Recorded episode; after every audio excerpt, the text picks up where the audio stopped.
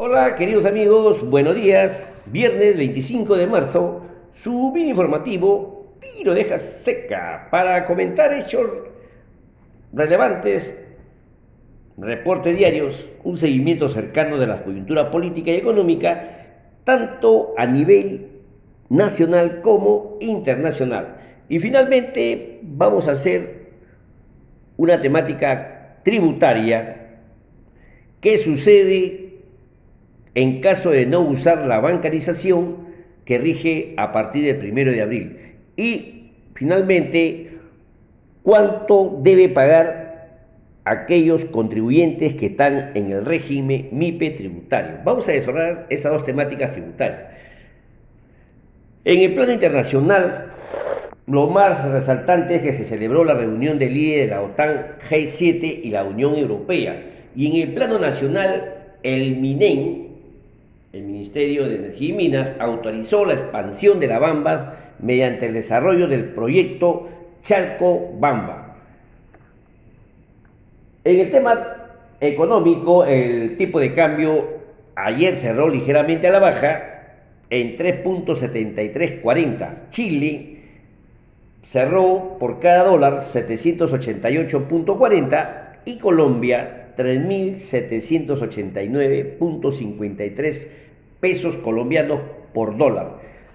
También los principales materias primas, los comodí en el mundo, 24 de marzo cerrado, el cobre en 474 dólares la libra, el oro 1.966 dólares por onza.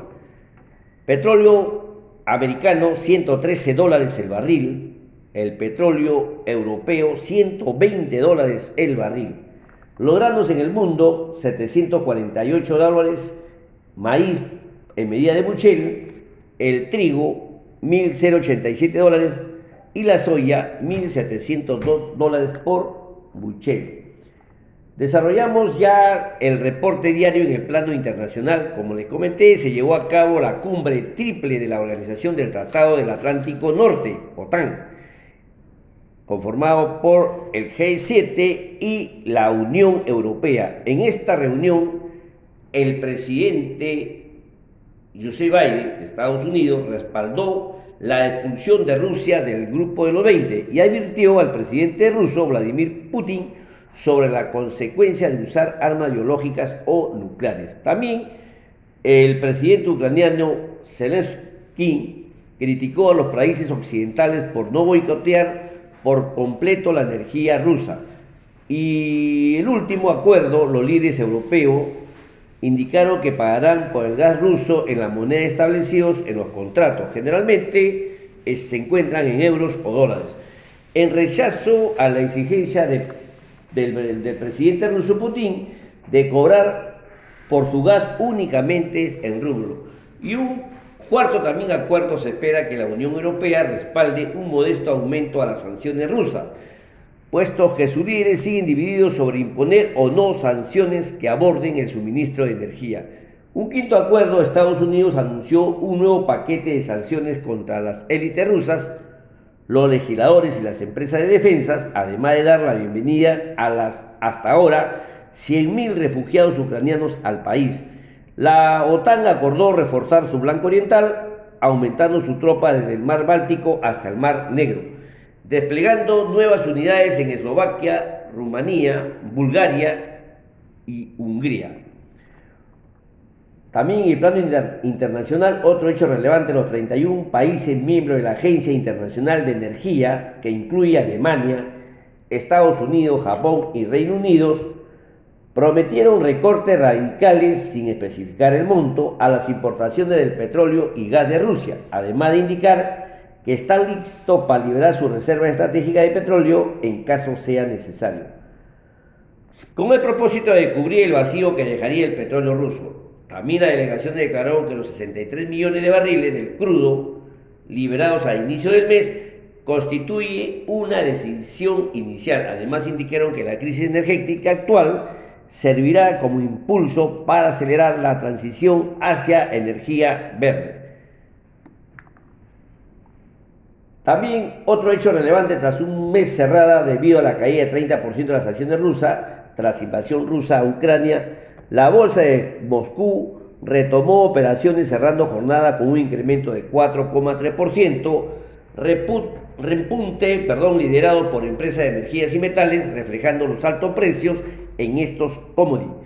Junto a esta reapertura se prohibió la posición corta sobre acciones, permitió la operación de solo 33 valores de las 45 que conforman el índice MOES y se continuó con la prohibición de venta de acciones a titulares extranjeros. Eh, finalmente, la Oficina de Representante Comercial de Estados Unidos restableció a 352 productos chinos de los 549 elegibles la exclusión de aranceles impuesto por el presidente Donald, Donald Trump. Trump perdón. Eh, dicha exclusión, para recordar, se extenderá hasta fin de este presente año. Entre los productos beneficiados se encuentran motores eléctricos, piezas de automóviles, productos químicos, mochilas, bicicletas y otros bienes de consumo e industriales. El Ministerio de Comercio de China se mostró a favor de esta decisión, indicando que permitirá normalizar el flujo comercial de ambos países, además de pedir que se normalicen todas las restricciones restantes, es decir, de los 549 se restableció 352 productos chinos. Pasamos ahora rápidamente al plano nacional. ¿Qué sucedió ayer en el Perú? El Ministerio de Energía y Minas, MINEN, autorizó la expansión de la mina La Bamba mediante el desarrollo del proyecto de Tajo Abierto Chalcobamba, esperando que se aumente la producción de cobre anual de 380 mil toneladas a 400 mil toneladas. Para la primera fase de Chalcobamba, la inversión asciende a 130 millones de dólares. Otro hecho relevante, la declaración del actual gerente de Petroperú, Fernando de la Torre, sobre considerar innecesario operar el lote 192 con un socio, la empresa canadiense Altamesa indicó que tiene un contrato vigente para la inversión conjunta. También Mini autorizó la transferencia de 15 millones de soles a Petroperú para el financiamiento de la administración de la concesión del sistema de distribución del gas natural por red de ducto de la concesión sur-oeste. Petroperú administra temporalmente esta concesión tras la salida de Naturgy en diciembre del año 2020.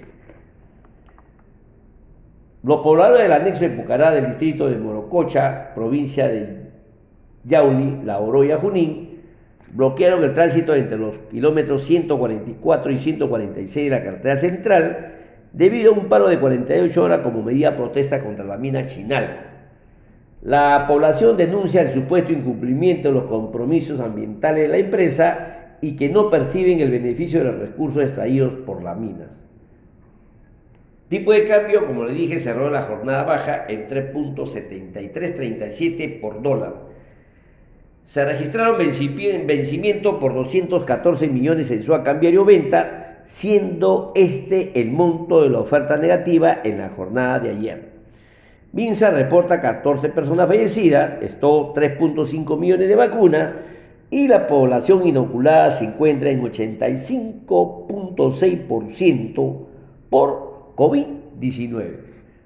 Todas estas cifras cerradas al 23 de marzo, con, en base a los nuevos criterios de identificación, eh, las fuentes confiables, Bloomberg Internacional, Congreso de la República, BCR del Perú, el peruano y por supuesto también MINSA.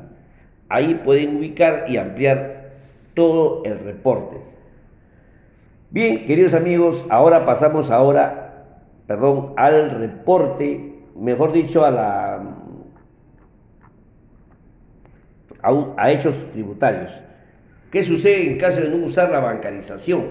Para conocer la bancarización es el, es, el uso del medio de pago como requisito adicional para considerar un gasto como deducible.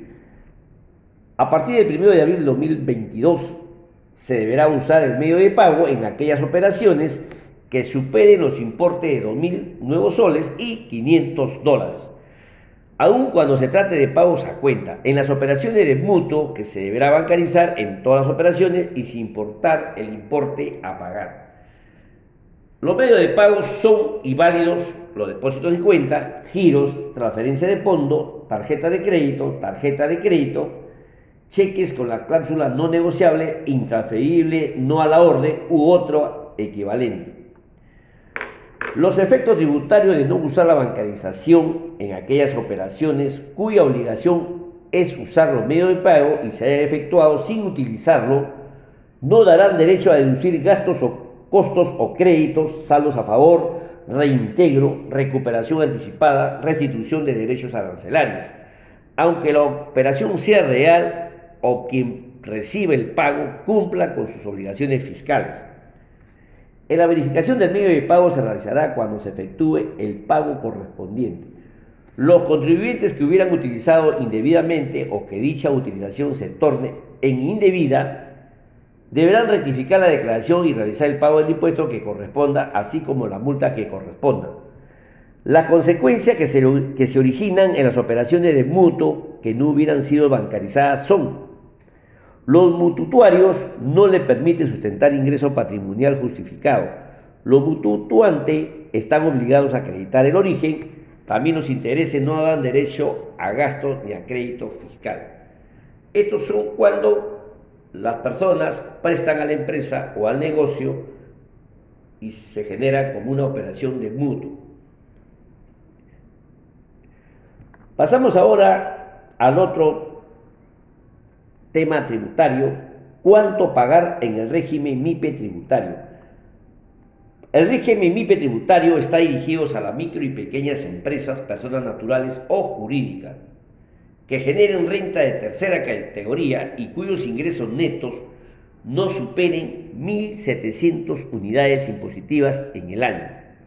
La ventaja que te ofrece este régimen tributario es el monto del impuesto a pagar es de acuerdo a la ganancia obtenida, puede emitir cualquier tipo de comprobante de pago, puede realizar cualquier actividad económica, su contabilidad es sencilla, llevarás el registro de venta, compras y el libro diario simplificado en un formato hasta, por ejemplo, hasta 300 unidades impositivas, utilizarán el libro diario formato simplificado, también pueden acogerse a la prórroga del IGB.